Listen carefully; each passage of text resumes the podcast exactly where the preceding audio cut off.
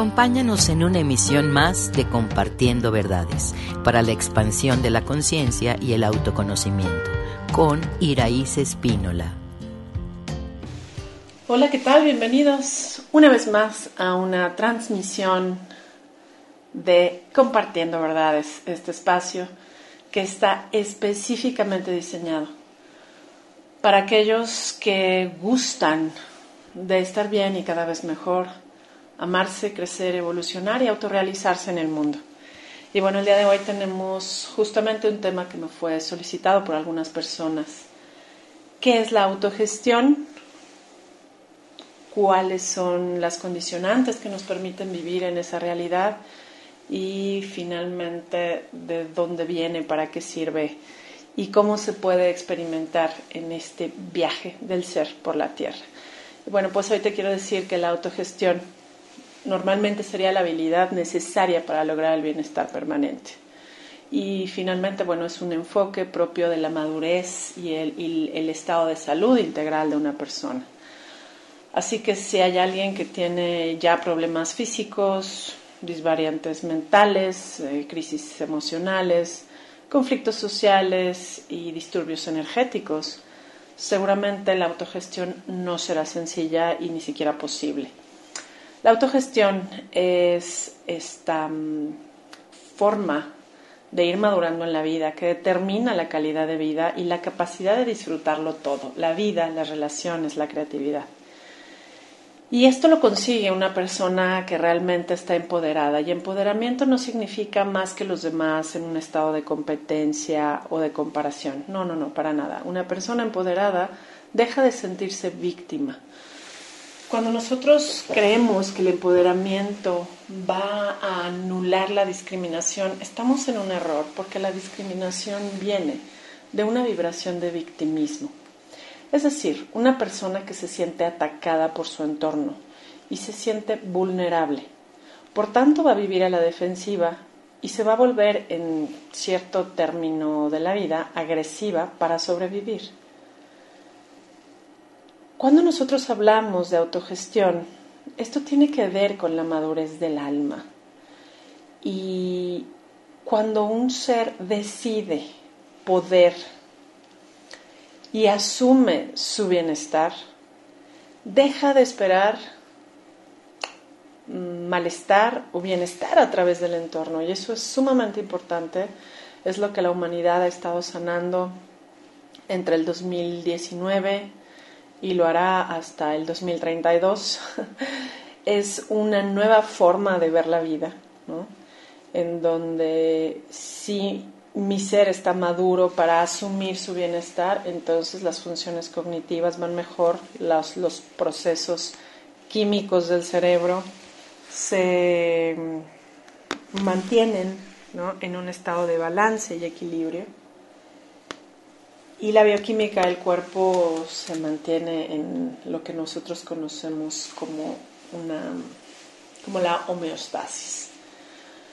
Sin embargo, si la persona no quiere, no sabe, no le interesa hacerse cargo de su bienestar, porque bueno, pues es un alma inmadura, un alma bebé, un alma a la que le incomodan muchas cosas de la vida, y vive normalmente con quejas, displicencias, caprichos, exigencias, expectativas.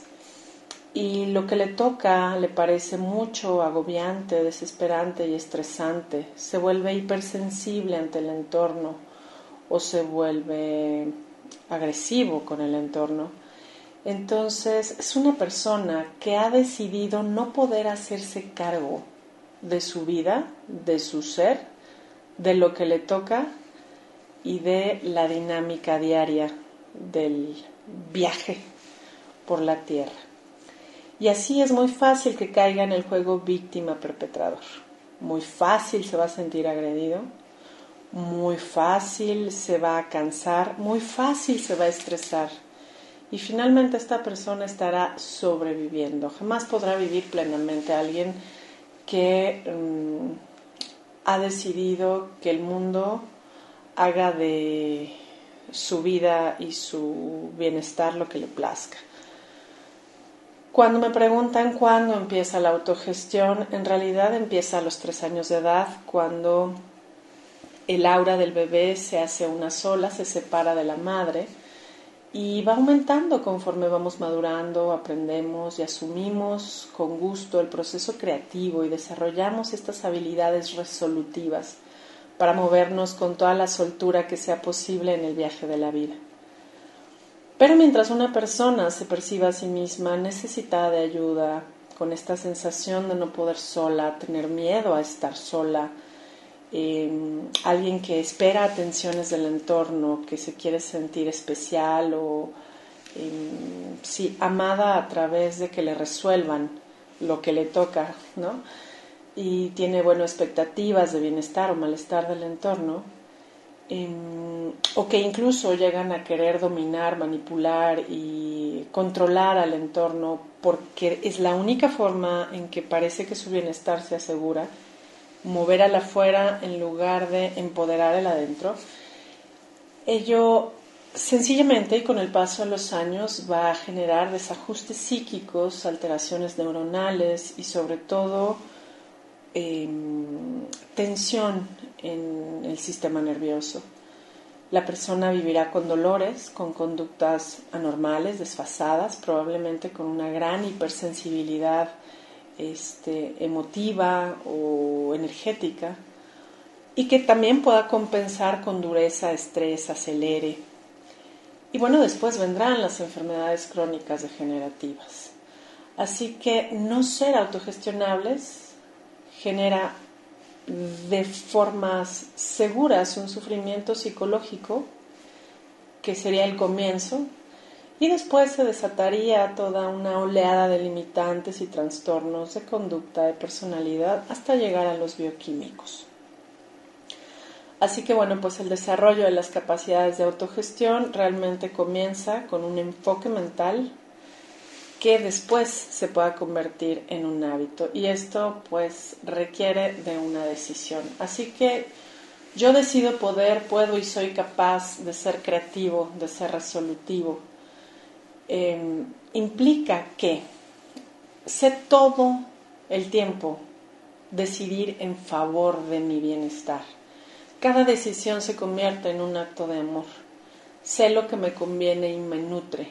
No quiero andar probando cosas nada más para ver si son buenas o no. Sé lo que me toca, lo que me conviene, lo que me nutre y lo que beneficia. Acepto lo que me corresponde, no quiero cambiar, no voy en contra, solo voy a favor de ello me sé organizar de forma tal que mi creatividad es disfrutable. Y bueno, pues mis hábitos se convierten en algo que me lleva a una estabilidad en el bienestar que además se convierte en algo creciente. Así me mantengo neutral y equilibrado ante los eventos de cambio y crecimiento propios de la vida. Y sí, la autogestión y el bienestar van ligados. Es posible mantenerlos 100% del tiempo ante cualquier vicisitud de la vida, porque tú has decidido estar a cargo de tu bienestar, porque sabes que no hay nadie más que tú a cargo de tu bienestar. Y ese bienestar es integral. Cuando tú asumas que te toca hacerte cargo de ti y lo haces con gusto y sabes que puedes y decides poder, entonces, has iniciado el camino a la felicidad inevitable. Gracias por escucharnos. Sigue con nosotros en Compartiendo Verdades. Síguenos en redes sociales. Centro Quantum.